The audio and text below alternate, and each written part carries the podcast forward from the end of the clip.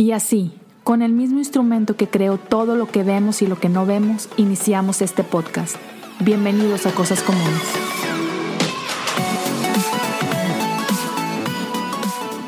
Bienvenidos a un episodio más de Cosas Comunes. El día de hoy tengo el gusto de tener conmigo desde Guadalajara, México, a mi amiga Cintia Osuna. ¿Cómo estás, Cintia?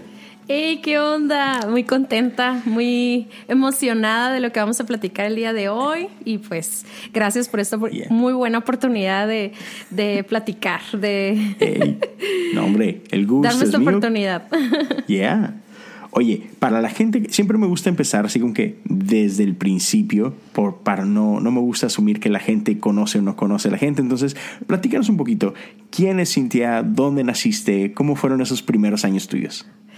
Bueno, un día, en un caluroso día del 7 de julio de 1981, este, soy de Mexicali, Baja California. No sé si algún día has escuchado de esta ciudad tan bonita. Es famosa por el calor, ¿no? O sea, porque hace muchísimo calor, es un desierto, ¿no?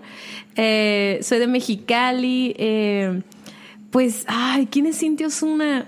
Soy tan, soy como que no qué chido cuando te preguntan eso porque te hace mucho reflexionar, no sabes qué decir, ¿no? Como, ah, soy esposa, mamá, estudio, esto, el otro, ¿no?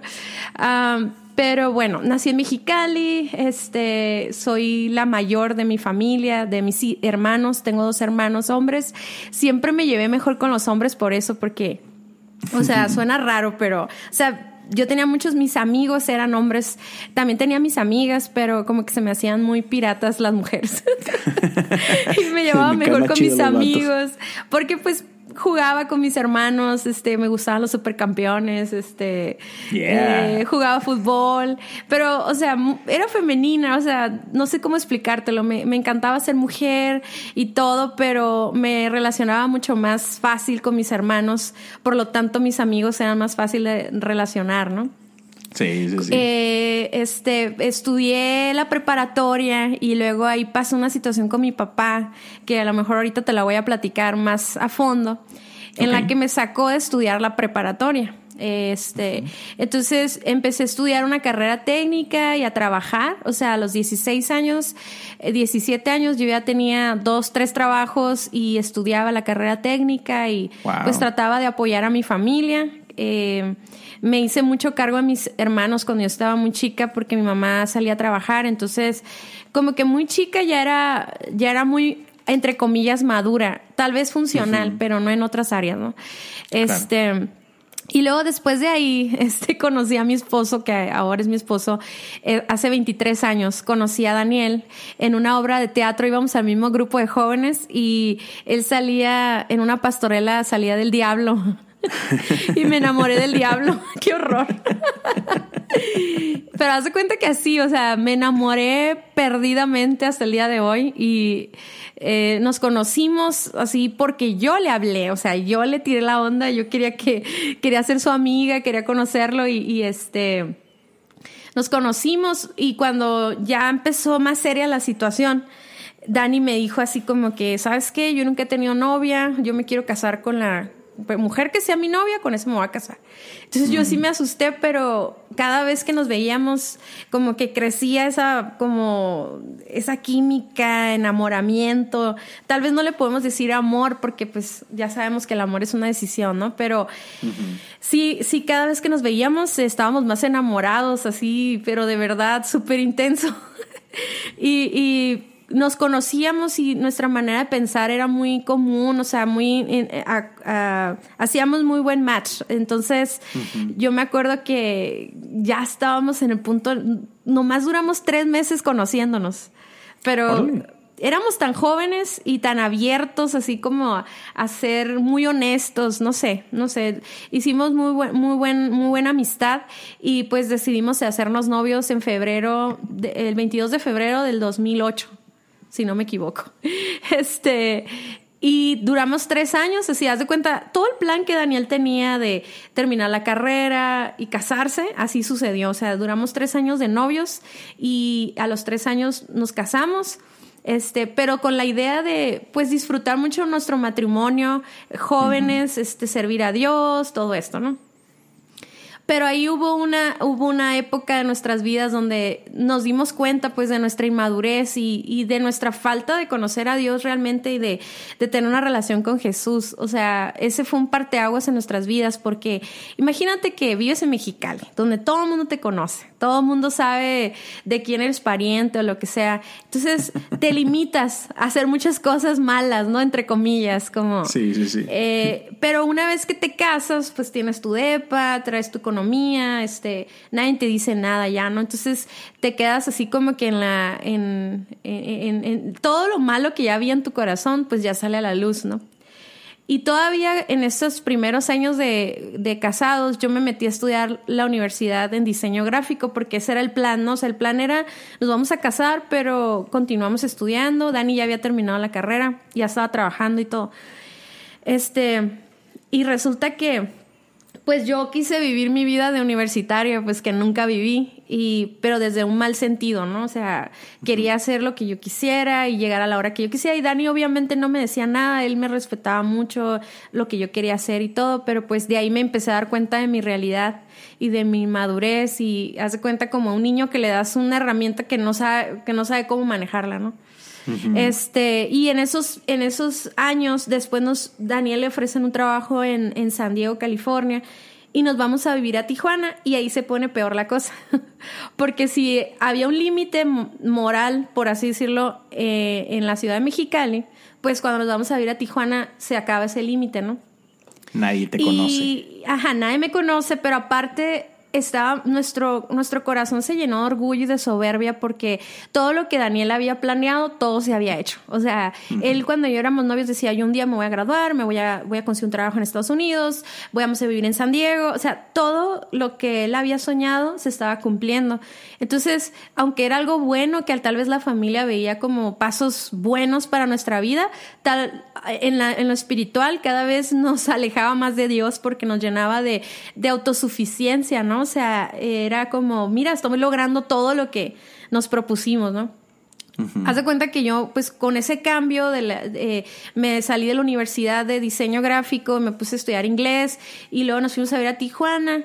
Y, y, en Tijuana me puse a trabajar ahí en el mismo, eh, eh, estuve trabajando también en la misma oficina que mi esposo. Él es ingeniero en sistemas, en cibernética, electrónica, ¿no? Y trabajaba en sistemas, o sea, no es ingeniero en sistemas, pero bueno.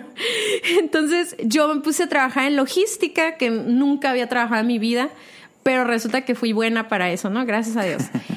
Pero pues imagínate, o sea, estábamos viviendo en otra ciudad, estábamos ganando mucho más dinero que lo que ganábamos en, en la ciudad de Mexicali, donde a veces esperábamos a que llegara la quincena para sacar dinero del cajero, así bien, este, o sea, sí ganaba bien Dani, pero pues no nos alcanzaba al principio. Pues ¿no? que así, así te lo gastas, ¿no? pero resulta que a la hora de, de a la hora de, de este, cuando nos vamos a San Diego y todo eso, que vivimos en Tijuana realmente, pues ya teníamos más economía, teníamos el trabajo del sueño de Dani, por así decirlo, estábamos bien enamorados y todo, pero haz de cuenta que nuestra condición moral y espiritual se fue para abajo, pues por nuestra autosuficiencia y todo. Y eh, yo me acuerdo así perfectamente la primera vez que me invitaron a salir a un antro en, en, en, en Tijuana que me fui a San Diego. Porque de ahí fue, haz de cuenta, un, como un resbaladero, pues, o sea. O sea, esa, primera vez fue determinante para todo lo que iba a vivir en los próximos meses. Si de algo le doy gracias a Dios, es que, que no fue como que, ah, cinco años de perdición acá. No, no. Fueron meses. fueron meses que me, me, encontré con mi realidad. Pues me encontré con lo peor que yo puedo ser y que yo tal vez pensaba que yo jamás haría. Todas las cosas que, que yo pude haber dicho, yo jamás haría esto, esto y esto y eso, pues no las voy a decir. Ah, no es cierto. Imagínenselas. Ah, no es cierto. No maté a nadie, ¿eh? No maté a nadie, pero... pero este, fuera, no, imagínense no todo. crucé droga, ¿eh? No crucé droga. Ah, no es cierto. Este, pero bueno, la verdad es que me da risa porque hoy puedo disfrutar de la libertad que Dios me ha dado, pero esos meses fueron horribles. O sea no solamente por las cosas que me atreví a hacer o, o, todo. Cuando yo pasó eso, fíjate, no sé si tú lo recuerdas, pero era cuando recién empezó toda la curada del Messenger y de los chats y, y, todo ese rollo, pues, ¿no? Entonces, ah, yo tenía muchos, muchos vacíos en mi corazón que traté de que mi matrimonio los supliera, pues, y, la realidad es que Daniel nunca los iba a suplir, ni nadie, ¿no? Entonces, me, me, me, envolví en muy malas amistades, este, muchas amistades que hasta Daniel me presentó, o sea, que hasta él mismo eh, al principio le gustaba esta nueva Cintia, ¿no? Que a lo mejor era más liberal y todo, pero luego después él, él, empezó a ver, pues que me empecé a... A mí me empezó a afectar muchísimo porque tenía muchos arranques, o sea, como de ira y luego de depresión y luego un día estaba de party, pero otro día estaba en el hoyo, o sea, y llegó un punto eh, en cuestión de meses, así súper rápido, que de repente empecé a dudar de Dios, o sea, empecé a decirle a Daniel, porque cuando él me vio en esa condición, él se empezó a acercar de nuevo a Dios. Pero yo, a mí me daba mucho coraje eso, porque yo decía, pues sí, tú, tú que eres bueno, a ti sí te sale lo bueno, pero a mí no. Y tenía crisis así horribles y le decía cosas horribles, groserías y todo, y le decía, déjame, o sea, abandóname, no te preocupes, no va a pasar nada, y así, ¿no?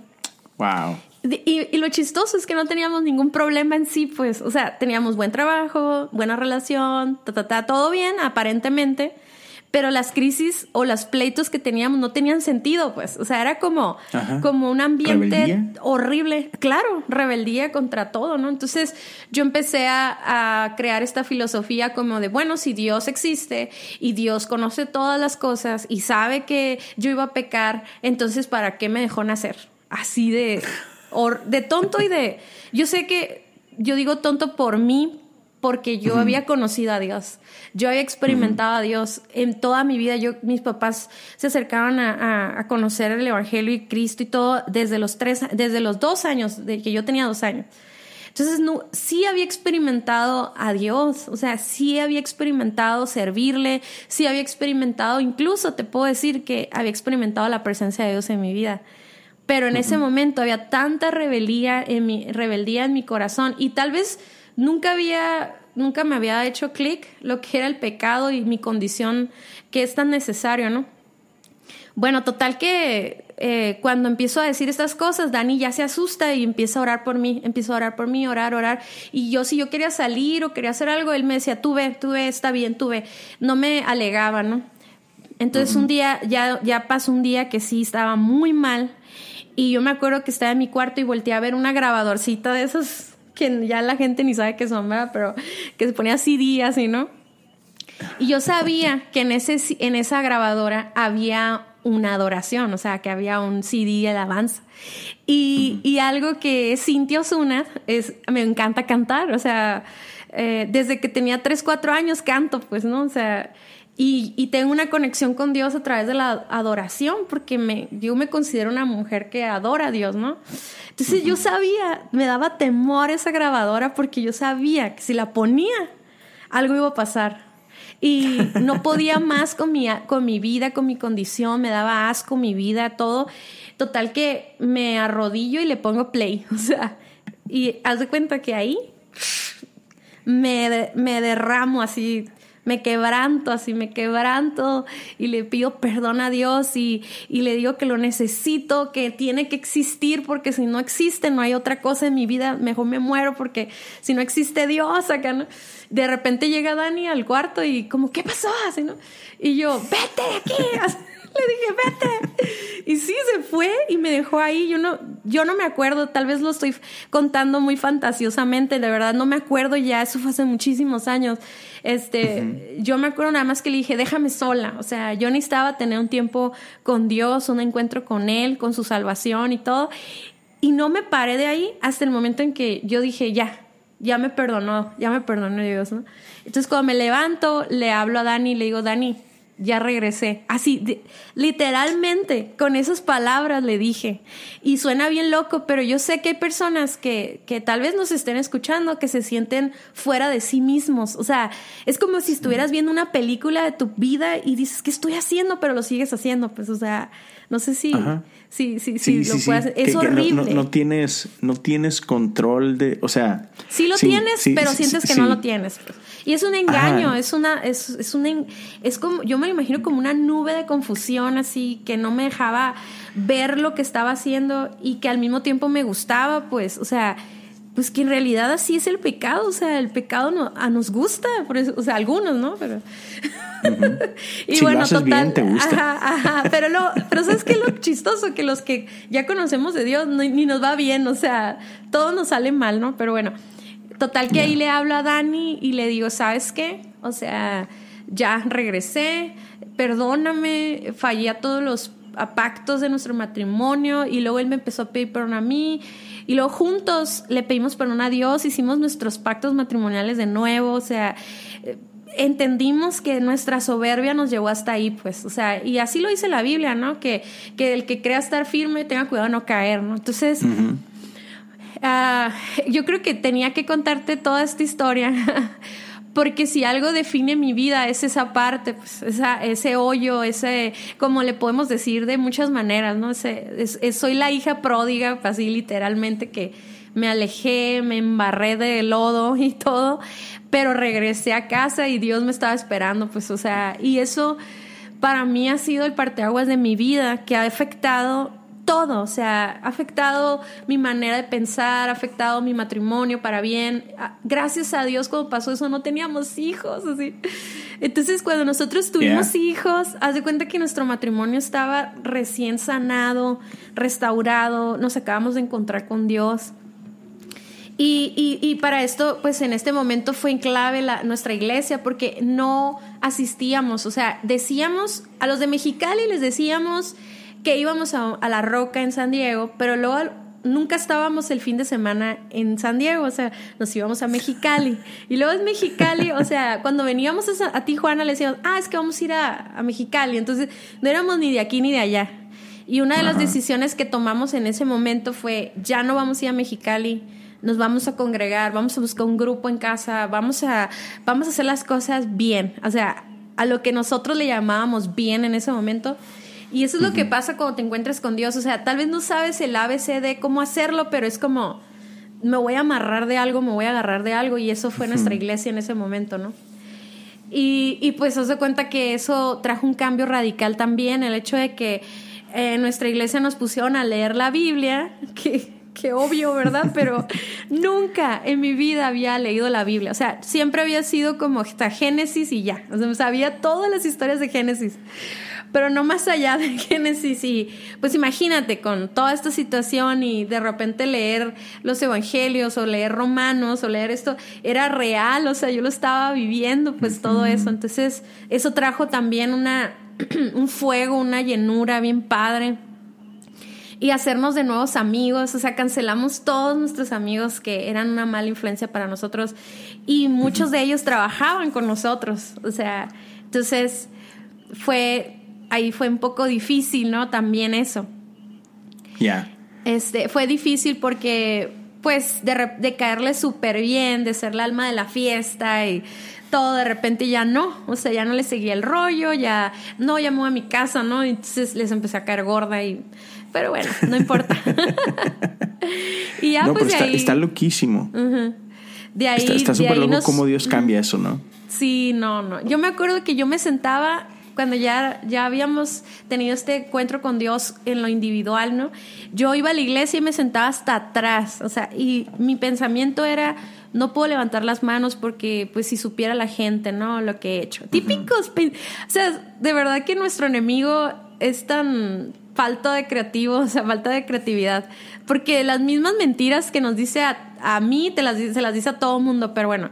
Luego yo me sentaba hasta atrás porque yo decía, no, no, aquí estoy bien, atrás, el final de las sillas. Yo, yo, mira, cuando Dani y yo nos conocimos, éramos como éramos los líderes de teatro en, nuestro, en nuestro grupo de jóvenes. Y los jóvenes se nos pegaban, o sea, los jóvenes siempre estaban en nuestra casa, o sea, nos llevábamos súper bien con los jóvenes. Entonces sí sentíamos como el fueguillo acá de, yo quisiera ser pastor de jóvenes, ¿no? Entonces, pero cuando pasa todo esto, dijimos, no, pues ni al caso ya, o sea, ya, ¿cómo vamos a hacer esto, no? Y además, en la iglesia que íbamos antes, pues había mucha gente antes de nosotros en la fila para ser pastores de jóvenes, ¿no? Ok. Y, y entonces empezamos a servir eh, en nuestra nueva iglesia empezamos a servir en cosas básicas, o sea, lo único que queríamos era servir y decíamos, no importa que no seamos líderes o lo que sea, porque sabemos que Dios nos dio una nueva oportunidad y eso es suficiente, ¿no? Era suficiente para nosotros. Dani empezó a servir en las luces, en el PowerPoint y cosas así. Este, y yo empecé a, a cantar en la alabanza. Pues imagínate cada que me tocaba cantar en la alabanza lo que mi corazón sentía, pues. O sea, me, me, sentía inmerecedora de estar ahí. Y yo, cuando me dejaron cantar, yo, yo hace cuenta que yo decía, uy, no me vas a preguntar mi background o qué, no me vas a preguntar qué hice o nada. ¿Qué hice el fin de semana pasado? ya sé, ¿no? Y, hace cuenta que eso amo mucho de mi iglesia, que nunca me preguntaron mi pasado, simplemente me abrazaron en el momento en que llegamos, ¿no? y, y, de ahí empezó. O sea, te podría contar, eso podría durar horas contándote cómo de manera súper así chistosas o no chistosas, sino como fueron saltos muy intensos en nuestra vida que llegamos a ser líderes de jóvenes del Ministerio de La Roca Tijuana, ¿no?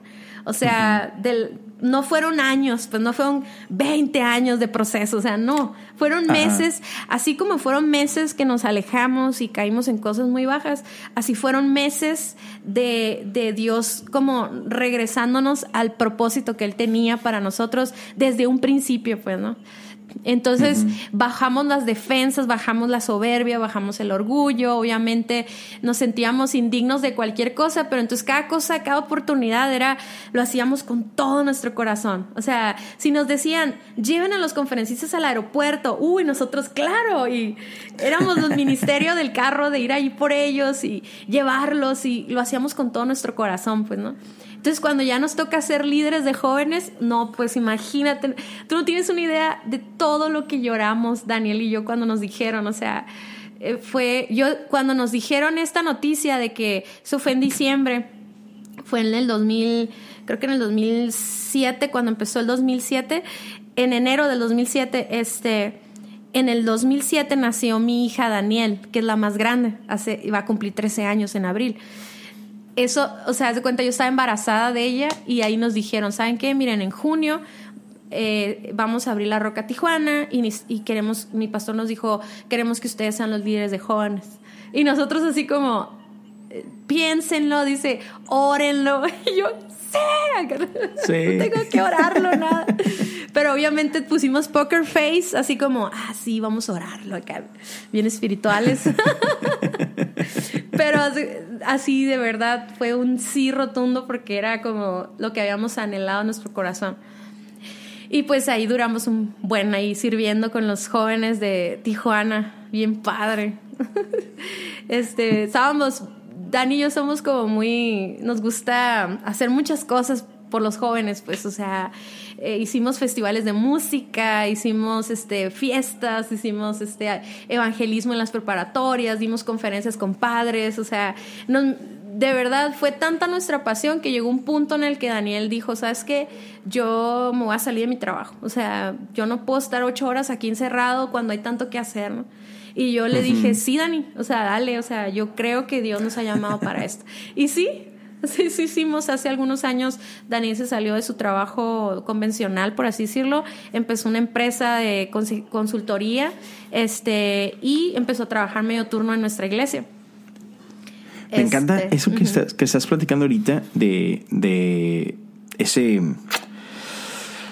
e, ese momento duro, ese momento difícil que, pasaron como matrimonio y en lo individual y todo, y, y, luego ese, como que esa transformación, y, me encanta porque es un testamento a, a la bondad de Dios. Muchas veces pensamos que el servir o el no servir, el tener una posición, una posición, tiene que ver así como que con, con, nuestro, con nuestro trabajo, con nuestro performance y así como que nada más alejado de la realidad, ¿no? No se trata de qué tan buenos somos nosotros, sino qué tan bueno es nuestro Dios, ¿no? Y eso es algo que me encanta, decir tú, espérame, no me vas a preguntar, o sea, yo no me merezco esto, yo no me he ganado esto, así como que si lo quieres ver desde esa perspectiva, pero otra vez así como que deja en claro de que otra vez no se trata de que nosotros somos muy buenos, se trata de que nuestro Dios es muy bueno. no se trata que nosotros somos perfectos, sino de que Él es perfecto. Y como dices tú, o sea, a pesar de que nosotros, pues en el caso de ustedes, tomaron este como que...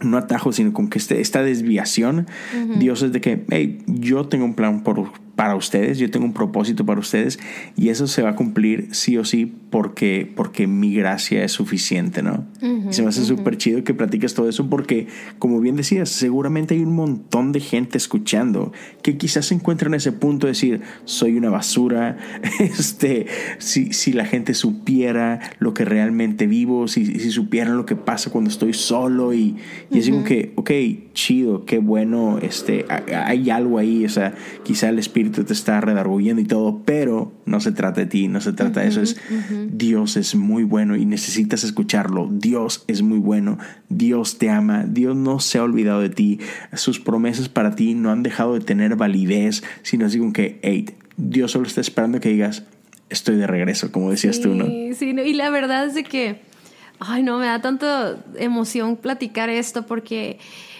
esta es la confusión con muchos jóvenes cristianos eh, que han, bueno, vamos a ponerle así, que han asistido a una iglesia cristiana toda su vida. Eh, yo soy ese caso. Yo, yo sé que hay personas que no han vivido lo que nosotros vivimos, que cuando llegan a la iglesia o cuando llegan a un grupo de jóvenes no quieren regresar atrás, o sea, no tienen nada que probar, o sea, o sea, están tan, tan, tan, tan vacíos y tan asqueados de todo lo que el mundo les ofreció, eh, aunque pareciera divertido y que gusta, le gusta y todo, pero al mismo tiempo llegan a Dios y es una llenura tan padre que tan increíble que no quieren regresar atrás. Pero luego están estos jóvenes, como en mi caso, que ahí estuvimos y estábamos neutral, estábamos como anestesiados, pues como ni aquí ni allá. Entonces, te la pasas toda la vida viendo hacia afuera como algo que te promete una vida increíble, una vida este súper excitante y lo que sea. Y no, y, entonces ahí es donde muchos jóvenes me han dicho a mí, o sea, como es que yo tengo que vivir mi tiempo ese, ¿no? O sea, y tengo que vivir mi hoyo, mi, mi temporada baja, etcétera. Y, y, yo te prometo que yo quisiera no haberlo vivido, o sea, me arrepiento completamente, o sea, fue, fue rebeldía de mi corazón y todo.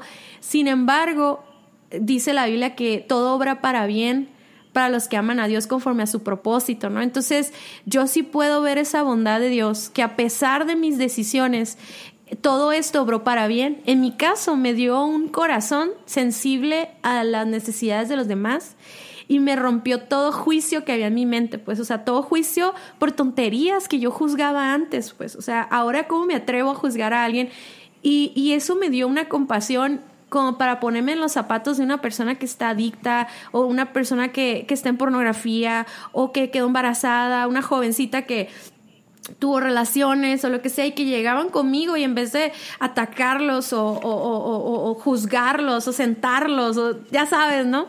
Este, de verdad abrazarlos y decirles, Dios ya sabía que esto iba a pasar, pero aún así te ama y aún así tiene una esperanza para ti y vas a salir adelante de esto. Y obviamente ha habido momentos en que me ha tocado corregir y donde me ha tocado dar una palabra, pero a mí me encanta esto, esto que decías tú ahorita, porque está muy claro en el Salmo 51 cuando dice, por tu misericordia, o sea, todo lo que Dios va a hacer no es porque, ah, me arrepentí, puse el CD, me caí de rodillas. O sea, no, o sea, eh, esa, esa, esa, restauración no fue por mi, por mi primer paso, fue por el primer paso que Él dio. O sea, Él ya me amaba, o sea, Él ya sabía, o sea, todo eso.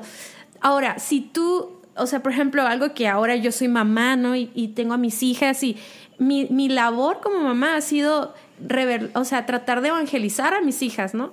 Con pequeñas, con sus pecados, o sea, porque mis hijas pecan, o sea, yo lo sé, pero qué padre que mis hijas puedan entender la condición de su corazón, que es lo que yo nunca, yo nunca tuve, pues, o sea, tal vez sí asistí a una iglesia, pero yo nunca tuve una revelación de mi condición. O sea, yo entiendo que ahorita, no porque no es a lo mejor ahorita yo no estoy en una adicción de pornografía, pero eso no quiere decir que no peco, que no tengo malas intenciones en mi corazón, ¿verdad? Sigo, sí, sigo necesitando de su gracia todos los días, ¿no? Y por eso la Biblia dice que la misericordia de Dios es nueva cada mañana porque hoy también lo necesito. O sea, si no tuviera Jesús, me muerta, ¿no? O sea, entonces lo que yo he tratado ahora con esta experiencia y siendo lo más transparente posible con mis hijas, ¿no? Explicarles lo que es la condición de su corazón y tratar de llevarlas a Jesús en sus pequeños errores o en sus si me explico, yo ya puedo ver la condición de su corazón y ellas también lo están viendo. Entonces yo, yo anhelo y espero que mis hijas no tengan que vivir lo que... Entonces, y así pues les explico a mis hijas y... Porque yo no, o sea, sí viví ese, pasado, ¿no? Ahí está, está escrito en mi historia de donde yo puedo testificar del amor de Dios pero yo sigo necesitando de ese amor, o sea, sigo confrontándome con, con orgullo, con soberbia, con egoísmo, o sea, obviamente ya ahora soy súper precavida en todas las áreas que yo reconozco que soy débil, no, no, no la hago como de que, ah, ya, Dios me perdonó y entonces puedo hacer lo que yo quiero otra vez. O sea, yo tengo límites, o sea, en mi vida aprendí que tengo que vivir con límites y todo eso. Entonces, uh, yo sé que aún eh, bueno, más que nada, mira, yo, yo he entendido esto, mi vida con Jesús es hoy, o sea, es hoy. O sea, lo que haya pasado ayer, ayer pude haber sido la persona que sirvió y que hizo todo acá súper bien, pero eso no importa hoy, o sea, lo que importa es cómo llevo mi relación hoy con Él, que mi amor por Él sea auténtico el día de hoy y que yo entienda y comprenda mi identidad hoy y que sepa cuánto me ama Dios hoy, o sea, porque mucha gente vive o vive así atorada con su pasado, eh, eh, tanto pecaminoso, pero también con su pasado exitoso y las glorias pasadas, ya, o sea, ahí viven atorados en esa...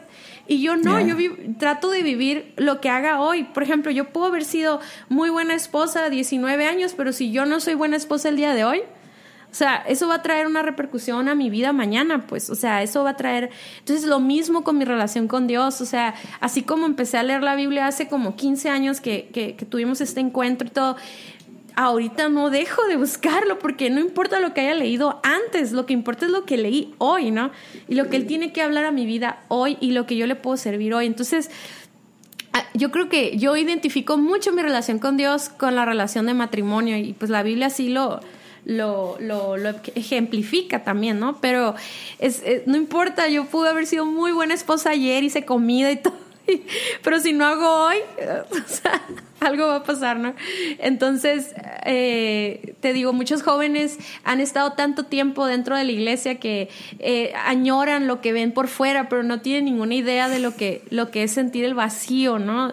El, la culpa, no el arrepentimiento, sino la culpa, la vergüenza, eh, no, te, no tienen nada que ofrecerte, pues, ¿no?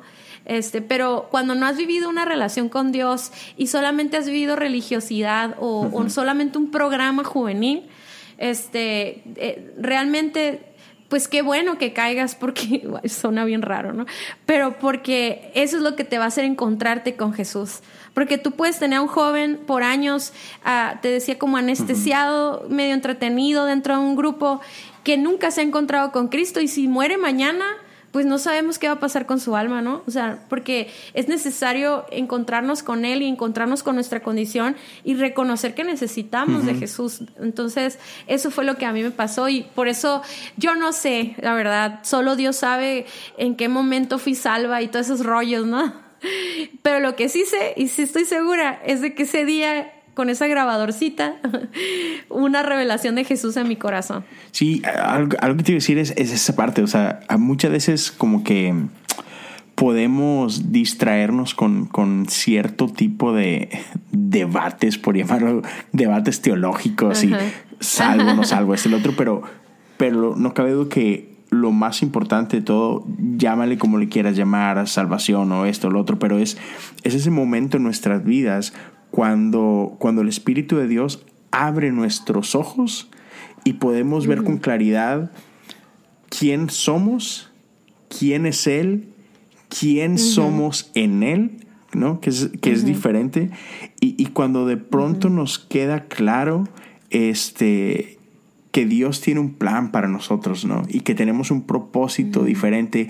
Y, y sobre todo esta parte de que somos amados. Yo creo que muchas veces nos pasa en, todas las edades, o sea, niños, jóvenes, adultos, ah, pero yo creo que todos tenemos esta, esta necesidad de, de, de ser amados como Dios intentó que fuéramos amados. O sea, muchas veces luchamos con esa, con esa falta de identidad y, y de hecho ayer platicaba con unos amigos acerca de esta, de, lo que se le conoce como el imago Dei, ¿no? Es, esta, fuimos creados a imagen de Dios y muchas veces lo que pasa con, con la vida que llevamos o con el pecado es, no es tanto que Dios no te ame por, por tu pecado, es que tú no puedes ver cómo es que Dios te ama por ese pecado.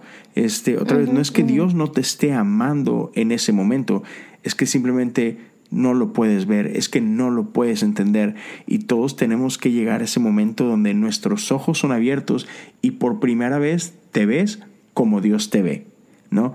Y, ese despertar es así como que algo que transforma tu vida por completo, ¿no? Que, te, que te ayuda a entender Ah, e, e, es como, por ejemplo, yo uso lentes, ¿no? Y, yo recuerdo que, por ejemplo, yo no usé lentes sino hasta los 18 años, si no me equivoco. Y todo, y, los necesitaba desde muy chico, pero no sabía que lo necesitaba o, jamás reconocí que lo necesité. Y me acuerdo que una ocasión estaba en la prepa, en el último semestre de la prepa, y, estábamos en un, en un patio con, con, amigos y amigas, y no recuerdo qué fue lo que me hizo hacer esto, pero una amiga usaba lentes y por X o Y le dije, hey, préstame tus lentes. Y, y fíjate que coincidentemente, como que su graduación era muy similar a lo que yo necesitaba. Y la cosa es que cuando yo me puse los lentes de ella, vi el mundo literalmente diferente. Los colores tomaron vida. Puedo ver. Sí, no me di cuenta que estaba ciego. O sea, había una manta al otro lado de la prepa colgado con así en rojo. Nuestros colores eran rojo y, amarillo y cosas así. Y los colores así, de veras, cobraron vida. Y yo me quedé así que, wow, todos estos años me he perdido de todo esto. Y para mí fue, fue un parteaguas. O sea, en ese momento yo recuerdo que llegué a casa de mis papás y papás, necesito lentes. Y ellos pensaban que, ay, sí, claro, estás tratando de reinventar y descubrir quién eres y andas ahí queriendo. Yo, no, estoy ciego. y muchas veces nos pasa eso, ¿no? O sea, vivimos, vivimos lo que creemos es una vida. Este, pero, pero está falta de color, está falta de sabor y es hasta que el Espíritu Santo de pronto llega a nosotros y nos, y nos deja ver eso, es que todo nuestro mundo cambia, nuestras prioridades cambian, o sea, nuestras pasiones y deseos cambian. ¿Por qué? Porque por primera vez en ese momento empiezas a ver el mundo como realmente fue diseñado por Dios para ti, ¿no? Y, y, y tú viviste eso. Sí, y afecta todo, afecta tu forma de pensar, como te decía, mi forma de ser esposa, mi forma de ser mamá, amiga, este, incluso mi manera de servirle a Dios, o sea, servirle con un corazón correcto, ¿no? Y, todo, todo, todo cambió. Y, y, pues ahora, en la actualidad, vivimos en, en, Guadalajara, nos vinimos a vivir para acá y fue algo, una experiencia también bien padre, conocer a tanta gente nueva y empezar una obra, o sea, empezar una iglesia de cero, o sea, fue todo un reto y fue toda una aventura también, ¿no? Y este, y ahorita, eh, ¿sabes? El tema que más así me, ahorita me lo traigo mucho en el corazón es, es, es entender como mujer, como cuál es mi, cuál es mi rol en mi, en mi casa y cuál es el rol que yo que yo debo tener en la iglesia, aún siendo la esposa de Daniel, que él es el, el pastor o coordinador a veces no sé cómo decirle, pero pues es, es un pastor, mi esposo es un hombre que ama a la gente y le sirve y todo, ¿no? Y, pero mi rol como, como su esposa ha sido tan variable, o sea, ha sido como, he sido predicadora, pero también he sido la del café y he sido la alabanza y he sido de niños y he sido la que limpia los baños, o sea, ay no, o sea, yo creo que lo peor que me ha pasado fue limpiar un baño que tapado. Sí, no es bonito. Que eso sí, eso sí lloré así de que no manches, o sea. Pero bueno, a veces cuando mis hijas estaban chiquitas me tocó quedarme en la casa orando, o sea, de verdad, literalmente me tenía que quedar con ellas porque eh, era la prioridad y, y, yo me di cuenta que yo tenía una herramienta que es la oración, o sea, y que mientras Dani estaba compartiendo yo me ponía a orar de verdad. o, o, a veces me tocó ser la diseña, diseñadora del, del grupo. De, hecho, por eso aprendí a usar Photoshop, o sea, porque eh, queríamos anunciar el viernes y pues no había todo lo que hay ahorita, ¿no? Tanta creatividad tan preciosa, amo el diseño yo, ¿no? Eh, pero haz de cuenta que si tuvieras mis diseños de, de, esa época te reirías, pero para mí fue, imagínate, me metí a YouTube y seguía paso por paso para aprender a usar Photoshop, o sea, y, y, y o sea, te digo, mi rol ha cambiado tanto en, o sea, he tenido que aprender a... Hay una frase que se usa mucho, eh, incluso en los congresos cristianos para mujeres o en conferencias, que te dicen que Dios quiere que tú vivas tu máximo potencial. No sé si tú lo has escuchado. Sí, claro. Y, la verdad, yo no estoy de acuerdo con eso. Porque tú puedes tener un carro que puede ir a a cuánta velocidad, o sea, cuánto es, yo no soy hombre para saberlo, pero puede ir a kilómetros o millas, ¿verdad? Y no porque pueda andar a esa velocidad significa que tú puedes traer ese carro a esa velocidad. Porque si tú haces eso en un, en un ambiente donde no está la calle para eso, o sea, o hay niños, o un, te pueden multar, puedes matar a alguien, te puedes matar tú, y entonces tú pudieras presumir, ah, manejé este carro a su máxima potencial, ¿no? Pero eso no significa que va a vivir, que se va a utilizar de manera correcta, pues.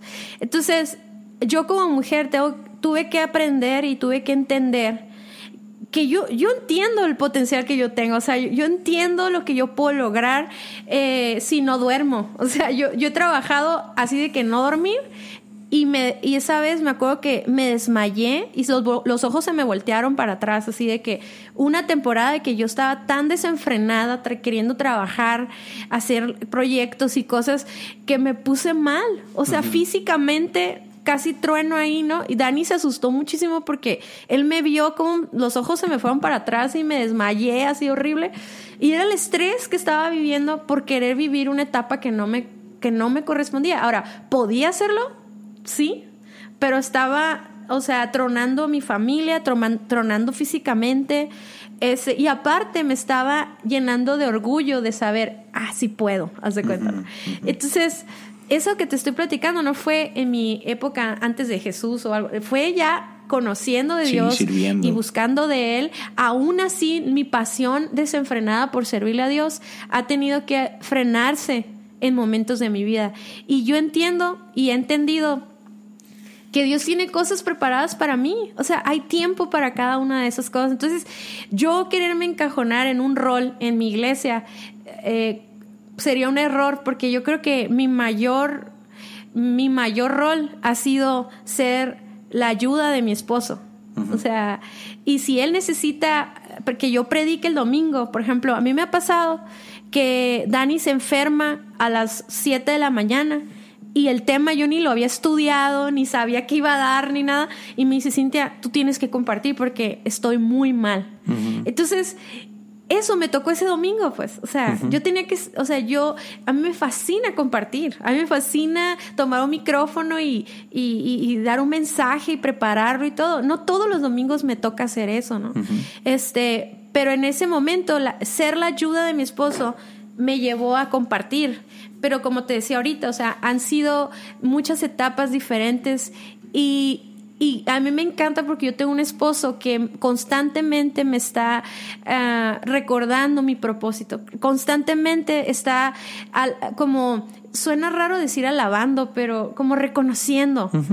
los dones y cualidades que honrando, ajá, eh, eh, como que constantemente me lo dice a mí o se lo dice a mis hijas o se los dice a nuestros discípulos, o sea, constantemente Él está eh, reconociendo la parte que yo hago en la roca, ¿no? En la iglesia o en donde sea. Por ejemplo, algo que se me hace bien curada es que cuando iniciamos la roca aquí en Guadalajara, muchas de las cosas que se hacían los domingos las hacía yo. O sea, yo el sábado preparaba las cajas para el material de los niños y esto, y éramos él y yo nada más. O sea, entonces, y yo pensaba en su momento que él no se daba cuenta de eso.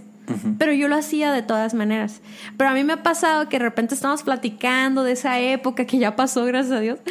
Este, y Dani dice esto, dice, la verdad, yo hacía, yo me preparaba para el tema, pero Cintia hacía todo lo demás. O sea, y no porque él no quería ayudar, o sea, obviamente él llegaba y instalaba y todo, ¿no? También la, a él le encanta la talacha y todo eso. pero él reconoce lo que yo veía en ese momento y, que yo lo estaba haciendo con un corazón correcto, pues, y que en algún punto ya Dani lo ha, lo ha, hecho referencia a, esa, a ese momento, a esa etapa, ¿no? De nuestras vidas como sirviendo a Dios.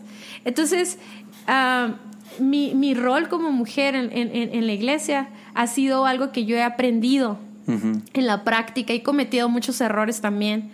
O sea, y, y, últimamente me gusta mucho como platicar de eso porque siento que hay, hay una parte de las mujeres ya mayores, que yo sé que yo tengo 38 años, no estoy tan grande, ¿verdad?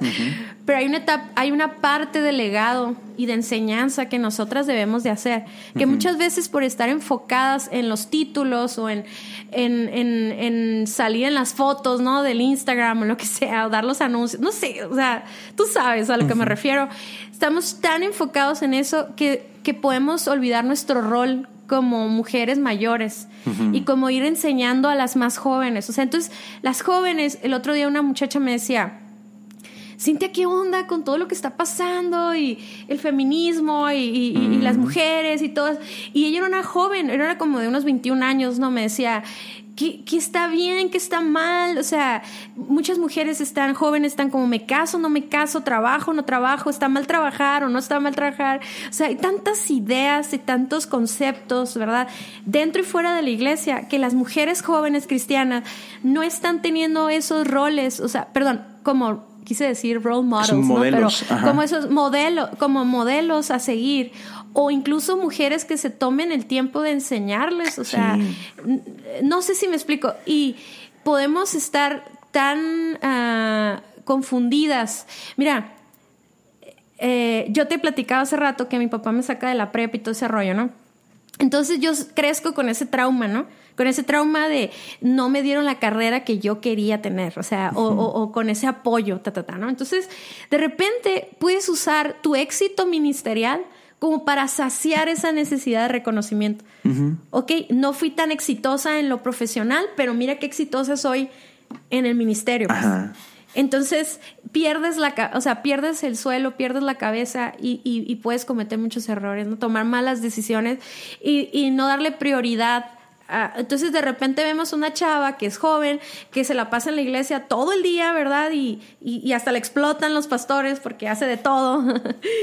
y, y, mientras está joven le decimos, sí, hazlo, haz, haz, haz, haz, haz, tu potencial, tu potencial, tu potencial. Pero luego de repente se casa y, no, ya no, ya no, dedícate a tus hijos y nomás la casa. Y no, fíjate, entonces, ¿qué mensaje le diste al principio? O sea, ¿qué le enseñaste de joven soltera cuando llegaba a las 3 de la mañana porque venía del grupo de jóvenes, pero ahora no puede llegar a las 3 de la mañana porque ya está casada? Entonces, ¿dónde empiezan esos límites o esas enseñanzas o esas prioridades? Si me explico, o sea, como que damos un mensaje, un doble mensaje y confunde y entonces vemos a mujeres ya casadas que están tronando, mujeres que están en busca de su felicidad, ¿verdad? Que, que, pueden llegar hasta un adulterio o a un divorcio porque dicen, es que yo merezco ser feliz, o sea, o yo tengo que hacer esto o el otro, ¿no? Entonces, eh, sí estamos viviendo una etapa bien complicada para la mujer eh, de fe, porque en medio de tantas mentiras y de tantas verdades y de tantas mentiras a medias o verdades a medias más bien, pues sí hay una confusión y, hay una falta de instrucción. Sí, eh, man, qué, bueno que tocas esa parte porque creo que ahorita la iglesia estamos viviendo una etapa que creo es crucial, este, con todo lo que está pasando dentro de nuestra sociedad, eh, a lo largo de todo el mundo. Y no sé, no, no sé a qué se deba, pero creo que como hablabas ahorita, de repente ha habido un doble discurso que, creo es muy dañino alrededor de lo que es la mujer.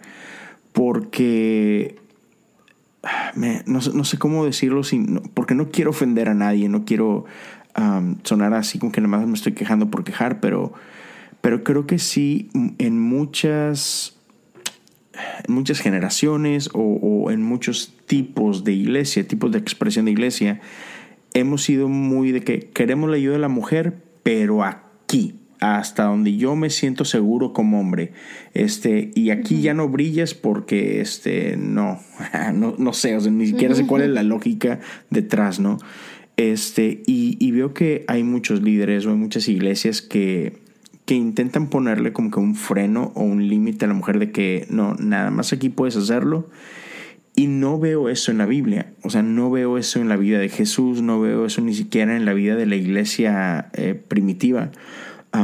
E, desde mi opinión, desde mi postura, o sea, la, mujer siempre ha tenido un rol súper clave en la iglesia desde, y, por ejemplo, sonó mucho ahora cuando hace semanas que fue la marcha de, de las mujeres y todo, ah, vi, vi, bastantes publicaciones sobre eso, ¿no? Recordándonos de que si no ha sido por las mujeres, el Evangelio nunca se hubiera predicado. O al menos sabemos que, que son las mujeres las primeras que dijeron, la tumba está vacía, Él ha resucitado, ¿no?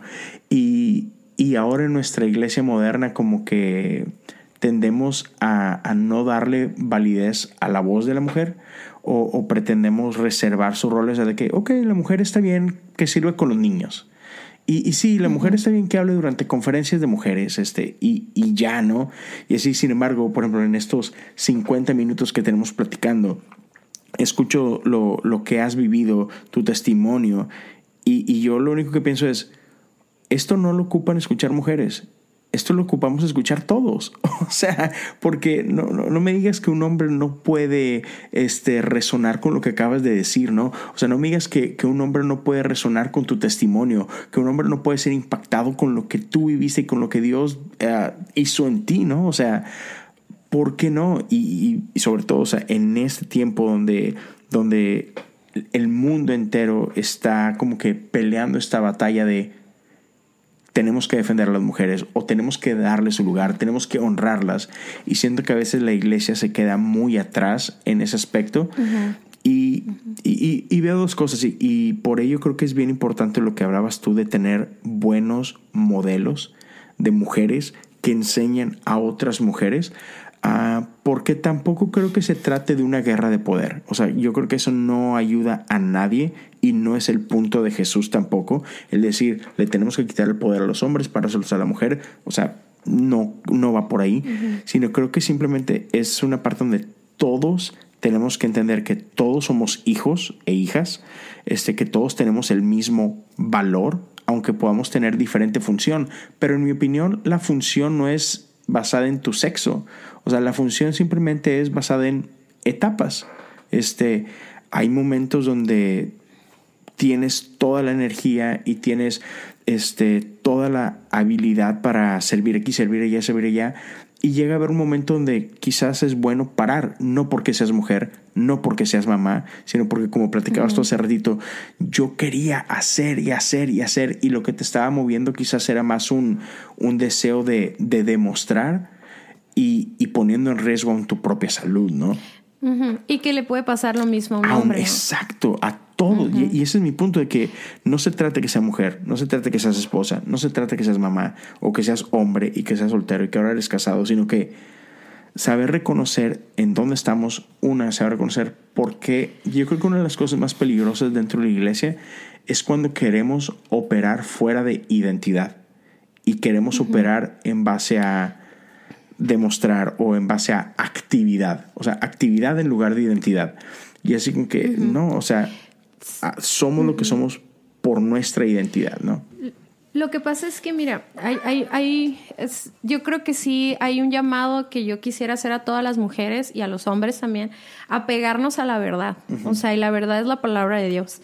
O sea, entre más apegados estemos a ella, o sea, y la interpretemos correctamente, ¿no? También porque obviamente la Biblia no se va a contradecir entre sí. O sea, la Biblia habla de cómo tenemos, fuimos hechos a la imagen de Dios, hombre y mujer. Y luego después en el Nuevo Testamento vemos cómo uh, dice, ya no existe mujer u hombre, o sea, ya, ya, no hay una separación, ya somos hijos de Dios, ¿no? Juntos, o sea, eh, tenemos el mismo valor, es la misma sangre que se pagó por nosotros y todo. Entonces no hay un, no hay un cuestionamiento del valor de la, del hombre o la mujer, valimos exactamente lo mismo. Pero lo que sí podemos aprender en la Biblia es que somos diferentes, o sea, y tenemos cualidades distintas. Uh, por ejemplo, la manera en que lleva el liderazgo un hombre no va a ser la misma manera en que la mujer lleva un liderazgo. O sea, Dios le ha dado influencia al hombre y Dios le ha dado influencia a la mujer. Y entonces cuando vemos versículos eh, que de repente Pablo habla de que la mujer no hable en público o no, no comparta, no, me acuerdo exactamente cómo lo dice el versículo, pero no está, está hablando en todo otro contexto cultural, ¿verdad? Y no sé si me explico, o sea, er, realmente Pablo hace mención de muchas mujeres en, en, en las cartas y cómo ellas apoyaron al ministerio de él. Ellas fueron clave para que él pudiera viajar, él pudiera compartir, él pudiera hacer toda la obra que él hizo, ¿no? Entonces, yo creo que tiene todo que ver con nuestra identidad, así como tú lo dijiste. Y también hay otra parte, mira, yo veo los dones del, Espíritu Santo, esos ministerios que Él puso, ¿no? Como maestro, pastor, evangelista, etcétera, etcétera. Entonces, si nosotros aprendemos a conocernos, incluso, mira, sabes que yo estudié consejería bíblica. Y cuando hablamos de los temperamentos, que en ese entonces no era el enneagrama ni nada de eso, eran los antiguos, ¿verdad? Pero me sirvió muchísimo porque yo, yo puedo ver muy bien cómo Dios nos ha capacitado con los dones a cada uno de nosotros con respecto al ministerio que Dios quiere que hagamos en la iglesia. Entonces, por ejemplo, el hecho de que una mujer sea la esposa del pastor no la hace necesariamente que tenga ese don de pastorado. Pues, Exacto. Entonces, yo puedo ser pastora de una mujer o de o, de un grupo de personas, porque yo me dedico, o sea, yo, o sea, en la Biblia encontramos qué significa ser un pastor, ¿no? No por un título, no por un nombramiento, sino porque tengo el corazón de un pastor y, da la vida por las ovejas, ¿no? Y dice que las dirige y, las instruye y las sana y las corrige. Y, yo puedo tener ese corazón, pero igual yo soy la esposa de un pastor, pero yo no tengo ese corazón. Pero a lo mejor tengo el, el corazón de un maestro, ¿no? Entonces, a lo mejor yo tengo que buscar en qué, en qué área Dios me, Dios me llenó de talentos, porque de algo que vamos a rendir cuentas en su momento va a ser de los dones que Dios nos ha dado. Entonces, yo, por ejemplo, yo reconozco los dones que Dios me ha dado a mí y, yo no estoy buscando títulos ni... Ahora, cuando, cuando Dios instituye el, los, los, no los roles, sino la jerarquía, por así decirlo, de autoridad, pone al hombre bajo autoridad de Cristo, o sea, y pone a la mujer bajo su autoridad. Sí, pero cuando fue escrito eso, no había ningún rollo con esto. O sea, no había machismo, eh, no había los, la, visión que tenemos nosotros, pues. O sea, por ejemplo, ahorita yo como mujer, hablar de, de, honrar a tu esposo, te sudan las manos así de, de hablar de ese tema porque te pueden juzgar como machista o como retrógrada o como una mujer que no tiene voz, etcétera cuando en realidad cuando se escribió en la palabra de Dios no tenía nada que ver eso, pues, o sea, el hecho de estar ah, bajo autoridad no quita tu valor, ni quita tu importancia, ni quita nada, pues, ¿no? Entonces, cuando tú conoces tu identidad y conoces para qué estás aquí en la tierra y aparte reconoces tus talentos y tus virtudes y debilidades, o sea, no hay ningún problema. Por ejemplo, mi esposo no tiene ninguna inseguridad porque, por ejemplo, a nosotros nos fascina dar consejería juntos. ¿Por qué? Porque cuando estamos con un matrimonio, él puede ver algo, pero yo puedo ver otra cosa que él no está viendo. Y entonces nos complementamos de una manera impresionante, o sea, eh, y por eso es, yo sí creo que es, tal vez, mira, yo no me voy a meter en rollos de que si una mujer puede ser pastora o no, hablando de títulos, ¿no? Eh, que eso lo discutan otras personas, Pero lo que sí te puedo decir es que yo sí creo que es bien importante que la mujer comparta en la iglesia. ¿Por qué? Porque es lo mismo, es la visión que ella tiene. Pero mira, uno tiene que ser responsable. O sea, nadie, nadie puede ver mi corazón, solo Dios lo puede ver. Entonces, si yo soy una mujer que está pegada a la palabra de Dios, que soy honesta con mi condición, yo te puedo decir que hay veces que yo no me animo a compartir porque yo sé las luchas que yo estoy llevando. O que yo sé que si yo, si Dani me pone a compartir, hay tanto como se va a desarrollar algo en mi corazón que me va a hacer sentir una actitud que no debería de tener. ¿Sí me explico? Y no es tanto porque sea mujer o no sea mujer, sino es porque a lo mejor en ese momento yo no me siento con la autoridad para compartir, porque a lo mejor es un tema que yo estoy batallando con ese tema. No sé si me doy a entender, ¿no? Pero yo sí creo, y cuando Dani me ha dado la oportunidad de compartir, por ejemplo, mi pastor, a él casi, yo creo que unas varias veces al año nos pone a compartir mujeres en todos los campus, porque él es un hombre que, le, que da honor a, la visión o la interpretación de la visión de una mujer, pues, ¿no? Entonces, no sé si tú te das cuenta cómo las mujeres tenemos como un, una conexión. Uh, incluso para temas sensibles, o sea, o, o, para sensibilizar al Espíritu Santo, o sea, también el hombre, pero hay algo que la mujer puede hacer, ¿no? Entonces, yo creo que nosotros nos debemos apegar a la palabra de Dios, hacer lo que Dios nos está pidiendo en esa temporada de vida, aceptar que a veces no te va a dar el micrófono por ahorita, porque no se puede o porque lo que tú quieras, pero, pero sí ser bien responsables con el llamado de Dios. Y yo creo que el llamado de Dios no es una posición en la iglesia, ni, ni es un título. El llamado de todos nosotros es alcanzar y disipular a la, a la, a la, a la gente, ¿no? Que está en necesidad. Y lo que significa eso para mi vida en este momento, no tiene por qué avergonzarme, ni tiene por qué presionarme, pero tampoco tengo que huir de lo que sí tengo que hacer. O sea, porque tanto puedes ver a una mujer que huye de su llamado pero hay otras que lo quieren tomar ahorita, pero no es el momento de hacerlo, no sé. Entonces, tiene mucho que ver con estar en la búsqueda de la verdad, en la búsqueda de, Dios y ser sensible a la, a, la, dirección de Dios en ese momento, pues. Porque uh, puede ser muy exitoso y, todo lo que te estoy diciendo te puedo asegurar que te puedo decir un versículo que, que la Biblia lo respalda, porque dice la Biblia, o sea, que ganas al mundo, pero pierdes acá, ¿no? O sea, pierdes a tu familia, pierdes a tus hijos, o sea, y cuántas historias de terror no, no, sabemos de hijos de pastores, ¿verdad? Que se pierden, sin, sin decirlo por juicio, ¿eh? Pero que se pierden porque tal vez uno de los dos abandonó su rol como padre, ¿no? Y sin juicio de decirlo porque pues yo también estoy aprendiendo y, estoy en esa etapa de vida, ¿no? Ah, pero sí, a mí me encanta cómo eh, la mujer trae esa, ese calor a, a la iglesia, o sea, y no está no, debes, no debemos de categorizar a la mujer. Porque, por ejemplo, a mí se me hace, digo, no sé qué opinas tú, ¿verdad? pero para mí, uno de los ministerios más importantes de la iglesia es el ministerio de niños, por ejemplo, ¿no? Entonces, no es como que, ay, tú eres la encargada de niños, como si fuera algo menor, pues, ¿no?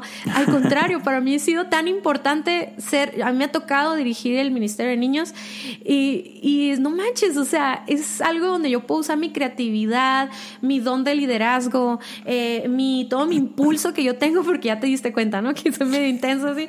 Este, yo lo he practicado con el Ministerio de Niños, pues, o sea, y también me ha servido con los jóvenes y también me ha servido con las mujeres y también, también he servido en los domingos y dirijo la alabanza y o sea, yo ya entendí eso. Yo espero que todas mis amigas que nos estén escuchando entiendan eso. O sea, que tengas bien puesta tu identidad como hija de Dios y que reconozcas cuáles son tus dones y para lo que no eres buena, por ejemplo, a mí no me pongan a administrar la iglesia, ¿ok? Por favor. Sí, para nada. muchas veces cometemos también ese error y, es parte de, del poder tener buenos diálogos y todo porque decías tú de que chicas más jóvenes se acercan y es que qué hago y es que cuál es esto y cuál es lo otro y estas medias verdades que existen y todo. Creo que cuando podemos caer en errores también de satanizar cosas que, que no están mal, o sea, no significa, como decías tú, que ah, es que me quieren poner con los niños porque me quieren humillar como mujer. Así que, no, espérate. O sea, tampoco veas como algo malo ciertos roles, ¿no? Entonces, pero para ir terminando y ir así como que aterrizando el avión, ¿cuáles crees tú que sean unos buenos consejos que podemos llevar a cabo hoy en la iglesia simplemente para, para tener discusiones más saludables sobre este tema, ¿no? Porque es un tema sensible, es un tema que, que polariza y puede dividir. Y sin embargo, ¿cuál es un, otra vez, cómo podemos nosotros como hombre honrar mejor a la mujer? ¿Cómo puede la mujer sentirse honrada sin tener que tratar de demandar algo? No sé si, si me explico, sino, ¿qué crees tú que necesita hacer la iglesia hoy? ¿Qué cosas serían buenas prácticas? Para, eh, para llevar esto a un mejor puerto. Y, no es como que tengas que tener la solución hoy, pero, pero estamos en una parte donde apenas estamos, yo creo que explorando y estamos dando esos primeros pasos. ¿Cuáles son esos buenos primeros pasos que podemos tomar como iglesia para, para encaminar este rollo? Yo creo que primeramente como mujer ah, hay que leer la Biblia mucho, o sea, y no religiosamente de que acá lo publiques de que aquí haciendo mi devocional, sino que verdaderamente nos convirtamos en mujeres que amamos leer la Biblia y estudiarla. para que entonces nuestros conceptos no sean ideas del pasado o traumas de, los, de, las, ah, de las mujeres anteriores a nosotras, o sea, que no vengamos arrastrando malos hábitos, ¿no? Y, y, satanizando cosas, este, sino que verdaderamente busquemos lo que le agrada a Dios y que esa sea nuestra motivación. Yo, yo he encontrado versículos que me han puesto en mi lugar. O sea, no necesito que alguien venga y me regañe o alguien venga y me detenga la palabra, incluso hasta mi propio esposo no lo ha hecho, o sea, él ha dejado que yo al buscar de la palabra de Dios pueda ser confrontada y guiada por él. Por ejemplo, yo, yo no tengo una personalidad eh, fácil de llevar porque son muy... Uh, no sé, eso, soy como muy ah, obsesionada o terca, no sé cómo explicártelo, ¿no? Entonces, pero si a alguien yo le hago caso es a Dios, o sea, y si Él me habla algo en su palabra, aunque me duela, aunque me den el orgullo, yo lo voy a aceptar, ¿no? Entonces, sí busco muchas autoras cristianas que sean conservadoras, o sea, y las leo y, puedo encontrar ese balance, o sea, no porque alguien me diga que no, pues tú tienes, tú no tienes que trabajar. O sea, a ver, espérate, ¿qué dice la Biblia al respecto? ¿Por de dónde está sacando este, ese concepto, no? Para que yo lo pueda interpretar correctamente, porque si yo veo la mujer de Proverbios 31, o sea, es una mujer increíble, intensa, eh, trabajadora, este, creativa, eh, ahorradora, servicial, o sea, amorosa. Yo puedo encontrar una mujer que se puede adaptar a la cultura del día de hoy, o sea, y, y, entonces, si yo me pongo cargas que no son bíblicas o que no son sustentables, no sé si me explico, como tal vez no es la palabra correcta, sino que no las puedo avalar por algo que Dios me está instruyendo. Y si solamente lo estoy haciendo por cultura o por tradición, entonces voy a caer en el legalismo, voy a caer en, en, cargas insoportables, en frustraciones que luego me van a llevar a cometer errores o que me van a hacer vivir un cristianismo como, como oprimida, ¿no? O sea, en esclavitud. Y yo, yo, yo creo que Dios me ha dado libertad, ¿no? Pero yo quiero, más que cualquier otra cosa, más que servir todos los domingos o predicar los domingos o lo que sea, yo quiero agradar a Dios, ¿no? Ese es, eh, creo que necesitamos ajustar nuestro corazón y, sanar heridas, incluso heridas de la iglesia, o sea, de esas, de ese rechazo, de esa uh, falta de voz que ha tenido la mujer y todo, y no irnos a los extremos, porque ese es el problema, ese es el problema, porque en nuestra cultura y con todo lo que hemos estado viendo, es precisamente y son los extremos lo que, lo que lleva a como a salirnos de, de la voluntad de Dios, pues, o sea, empezamos eh, con mujeres que tal vez no fueron tomadas en cuenta, entonces se van al extremo, ¿no? Y a deshonrar a, la autoridad del hombre, o aplastarlo, o a querer eh, eh, tener un lugar, una voz, pero, pero no con un corazón correcto, ¿no? Pero está también la otra parte donde la mujer ha sido lastimada, entonces hay que sanar nosotras eh, ese sería mi consejo, sanar esas ideas o sanar esas heridas del pasado. Eh, incluso muchas muchachas o jóvenes a lo mejor les tocó ver eso, pues les tocó oír a su papá callando a su mamá o, o, les, o un pastor hablándole incorrectamente a una, a una mujer, no sé. Entonces tenemos que sanarlo para entonces poder vivir, la eh, vivir correctamente, ¿no? Y aprender a que tenemos que apegarnos a la palabra de Dios más que eh, seguir ciertos patrones o ciertas cosas que se nos han impuesto, ¿no?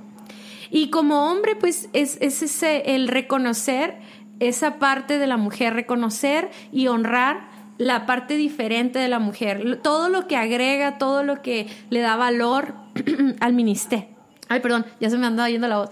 Todo lo que le da el valor al ministerio, o sea, escuchar su consejo, ¿verdad? Y, y, no ignorarlo. Este, y también igual sanar, porque también, también a veces nosotros nos podemos enojar con el hombre porque está actuando de una manera sin tener la compasión de entender que él está actuando de esa manera porque también lo lastimaron a él, ¿no? O sea, y también él tiene que sanar y, y, y hacer los cambios necesarios, ¿no? Ya, excelente.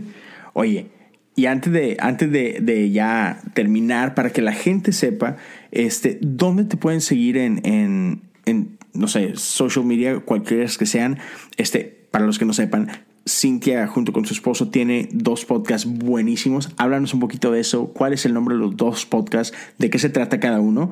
¿Y dónde los pueden encontrar también? Ay, Leo, gracias por tenerme tanta paciencia. Mira, si quieren un consejo, hombres sean como Leo, que me deja hablar. Ah, Oye, no, pero rápidamente, pues tenemos el de Indivisibles, uh, que es para matrimonios. Eh, también lo pueden escuchar novios que ya se van a casar y son consejos muy prácticos. Uh, cada temporada estamos viendo un capítulo de nuestro libro Indivisibles, entonces hay y el otro es, es noviazgo alternativo y es para jóvenes solteros que planean tener novia o novio. Estamos hablando acerca de motivaciones, qué cosas tienen que vivir antes, ¿no? Este, todos esos dos podcasts los pueden encontrar en todas las plataformas, Spotify, iTunes, Google Podcast, todo eso.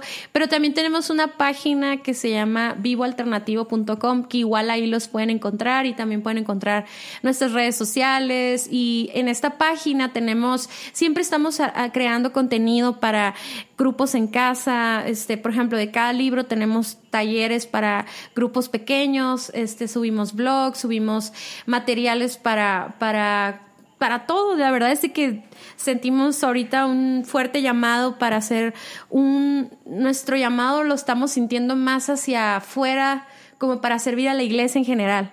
Eh, creemos que Dios nos ha puesto en nuestro corazón eso y pues en este momento estamos trabajando mucho para lograrlo, ¿no? Para lograr esta plataforma donde cualquier iglesia, incluso iglesias pequeñas que tal vez ah, no tienen todos los recursos, puedan ir ahí y, les sirvan como para sus grupos de jóvenes, etcétera, ¿no? Pero bueno, si me quieren seguir en Instagram, soy como Cintia Osuna. Sí, Cintia, y lo voy a poner en la descripción, pero C-Y-N-T-H-I-A, Osuna. Sí, Ese, no tiene pierde. Nadie escribe bien mi nombre, ¿eh? o sea, no sé si... Tú estás fácil, leo nomás, pero el otro día me, firmaron un libro y me dijeron, ponle en un post-it le tenía que poner cómo quería que me escribieran mi nombre. Y yo dije, qué buena idea, por fin van a escribir bien mi nombre. Y la, y la señora me escribe Cinta, o sea, sin mí, o sea, yo... Ándale. Pero bueno, ese, es, mi trauma, que nadie escribe bien mi nombre. Pero algo ya nada más para terminar, ¿sabes? No sabemos todo, o sea, la, vamos a regar. O sea, yo les digo esto a las mujeres o a los hombres también, o sea, estamos haciendo iglesia, estamos haciendo lo mejor que podemos. Tenemos las, las cartas, tenemos toda la palabra de Dios para guiarnos, pero aún así, pues estamos aprendiendo, estamos ah, viviendo nuevos tiempos en, en, la cultura, en la, en, simplemente ahorita, ¿no? O sea, con todo lo que estamos viviendo, eh, pues necesitamos, son cosas nuevas, ¿no? Y tenemos que estar abiertos para, para, para aún ser pacientes con, los posibles errores que cometamos, pero eso sí, no quedarnos en la necedad, ¿no? No quedarnos en, la frustración y, que, que termine como opacando nuestro corazón. O sea, hay que tener un corazón bien sano. O sea, y eso sí, eso significa perdonar mil veces. O sea, hay que hacerlo. ¿Ok? Totalmente. Y, este, y precisamente por eso de que, hey, la vamos a regar. Señores, no, no se olviden de esta palabra. Bueno, señores, señoras, amigos, amigas, gracia. Extendamos gracia. Este, porque todo lo ocupamos en un momento. O sea, a veces nosotros tenemos que extender gracia a alguien y a veces alguien va a tener que extender gracia hacia nosotros. Entonces, sí, seamos más alivianados, hombre. no hay que pues traumarnos. ya sé, no, no todo tan en serio. El otro día dicen que, que, somos, que somos fariseos en recuperación. ya sé. Pero, ah, ay, no, pues, qué padre platicar contigo. gracias. No, hombre, igualmente, gracias por estar por aquí. Este, por favor, síganla en, en Instagram, chequen el, el, podcast, los podcasts, la verdad, yo ya he escuchado los dos, están buenísimos, súper buenos, este, los consejos como hablar de, de, este, el podcast que es para matrimonios. Para los casados que puedan estar escuchando o los que están por casarse, inviertan en su matrimonio, inviertan en, en un buen libro, en buenos consejos, porque si quieres que tu matrimonio dure para toda la Biblia, hay que invertirle. Hay que, hay que prepararse, no hay que creer que sabemos todos, hay que tener humildad. Y, y un buen matrimonio es bien chido. O sea, qué rico. Yo amo estar casada con mi esposo, la verdad. Ah, Disfruto mucho estar casada con él. Sí, así que escúchenlo. Invisibles, búsquenlo donde quieran, Spotify, Apple Podcasts, ahí está. Ya están, ¿qué? ¿Segunda temporada? ¿Tercera temporada? Tercera temporada. Estamos por terminar la tercera temporada ya. Es chido. Así que denle su buena chicada, síganlos en, en, Instagram. Y una vez más, gracias por estar aquí. Ya saben, a mí me pueden encontrar en, en Instagram o en, o en, Twitter como Leo Lozano HU. Es fácil, ahí estamos para servirles. Cualquier cosa, mándenos un mensaje, cotorreamos. Este, igual, para la gente que quiera, saben que ahí está una página de Patreon donde pueden apoyar este podcast, patreon.com, diagonal cosas comunes. Pueden apoyar desde un dólar al mes, el tiempo que ustedes lo deseen si lo desean. Nadie tiene que hacerlo, pero está chido si quieren. Así que gracias a todos. Apoyen eso porque está padrísimo que esté saliendo este contenido de cosas comunes cada semana. Muchísimas gracias y con eso nos despedimos. Cuídense y nos escuchamos muy pronto.